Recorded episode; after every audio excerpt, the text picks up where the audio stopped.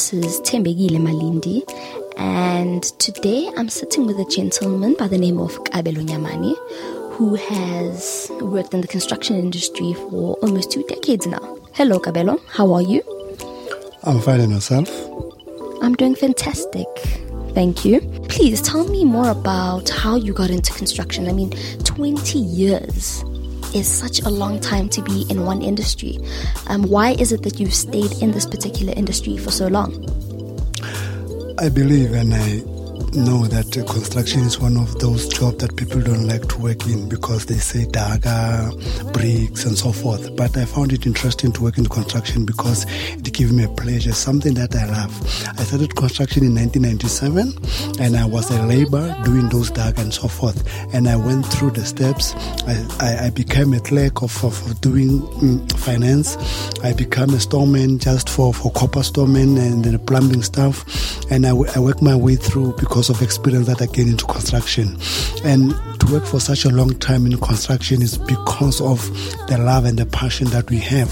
Because construction make roof for the people, construction make uh, roads, we make hotels so that our country can, can have place and people can have where they can go because of construction. Without construction, South Africa is nothing or the whole world is nothing.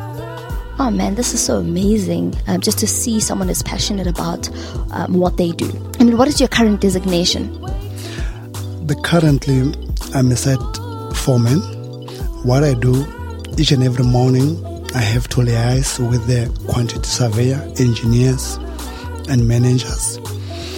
Every day, I need to make sure that the drawing are up to date. What you're gonna be done on site, the job, the program, and everything must be adhered to. What we do now is that um, because we're more on renovation, whereby we're renovating offices, we're renovating the, the bathroom because now the bathroom is one of the most important things that the companies are looking for to be renovated because uh, each and every time more than 20 people a, a, a, second or 20 people in, in, in an hour they use bathroom. So each and every morning before everything we start we need to check that everything according to the standard the, the, the materials on site people are on site the labor force the, the, the work suit everything everything is there. So that when the job started everyone can be seen that is working for this company. So my main task is for the for the client to be happy with what we do. We must be accurate as possible as we can. We must make sure that the paint colors matches to the paint that we are giving, the specification. There's a something that we call it a program.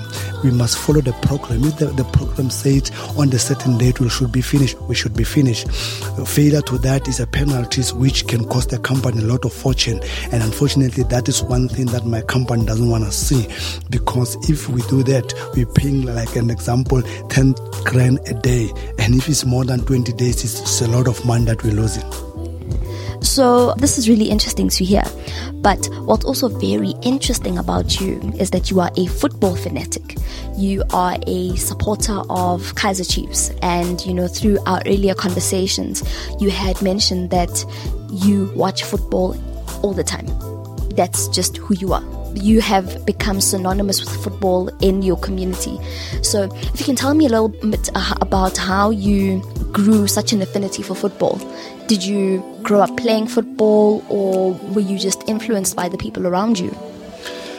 Football is one of the most important thing, one of the most me, football is me. I breathe, I sleep, I eat football. I started playing football at the age of six years. I played for the amateur team by name of UK in Zone 7 Sebokeng. I played that team until I was 30, 32 years of age. Football is who I am because in football you relate with people, you meet different kind of people, you you you see that what a footballer thinks before he do. Because in football, whatever you had a ball before the ball is being played to you, you have an idea what you wanna do with that.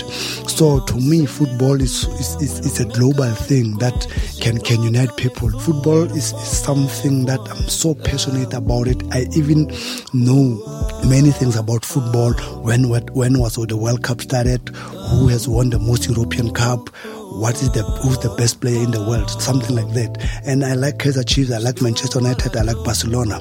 Those teams, when I watch them, I feel that I'm part of it. Even if I watch on TV, I feel that I'm at the, at the stadium where I'm, I'm, I'm, I'm, I'm watching them live in the stadium. So football to me is it, it, it make me to, to realize that in life there's one thing that people cannot beat you about. There's no one I, I, I can declare that there are a lot of people that cannot do anything, cannot argue, cannot debate with me about football. Wow, loving football like this. Yo, I really wish there was something that I really loved the way you love football. But what are your thoughts on the Vuvuzela?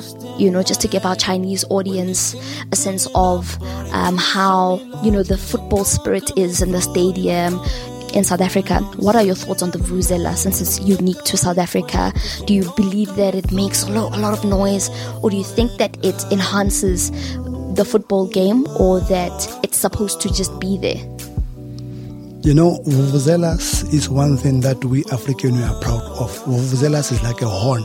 Vuvuzelas made people, make players to want to play for fans because the more they hear the vuvuzelas, the sound of vuvuzelas, the more they want to do things that is amazing with football. Vuvuzelas is one thing that I think will take our continent to the next level because you see in Britain, in, in Europe, they sing, they clap hands, but in Africa, vuvuzelas and drums is one thing that make us to be what we are. We must be unique. We must not copy the, the, the Europeans whereby we sing in the stadium, but we must come with something that people are amazed and what is this? And this is Vuvuzela. This make our player to be hiked up, to be psyched up. When, when, when they hear the sound of Vuvuzelas, they make sure that they produce the best ability of soccer. Have you joined any supporters clubs? Yes, I've, I've, I've, joined Manchester United Supporters Club, I've trained Kaizer Chiefs Supporters Club, but unfortunately at the present juncture, as a Kaizer Chiefs supporter, we still we still battling with the membership card, not because of money or whatever, but it's a logistic things that the the, the, the, the supreme of Kaizer Chiefs are trying to get the right uh, uh, uh, people to, to give us the, the membership, the right company to, to give us membership card, whereby it can be produced by that company. So yes, I'm, I'm a very supporter of both clubs.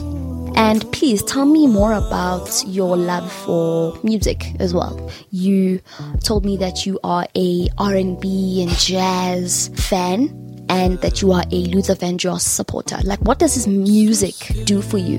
How does it make you feel? Music is one thing that make me to connect with who I am music is one thing that make me to, to be emotionally. Music play a vital role in my life, especially as a married man. The lyrics of, of, of music, they make you to, to love your wife more than. The lyrics of music make you to see your wife in a different way.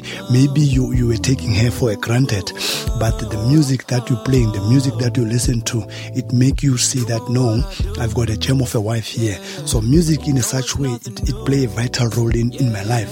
And when you speak about Luther, you speak of, of what one of the musicians who make this world go round. Because you listen to mu- to, to Luther's music, it, it simply tells you that you must love. It's always all about love, and and not love like a, a, a compassion love, just to love even your, your, your children, your, your neighbor, everyone. So love is something that even the Bible preaches.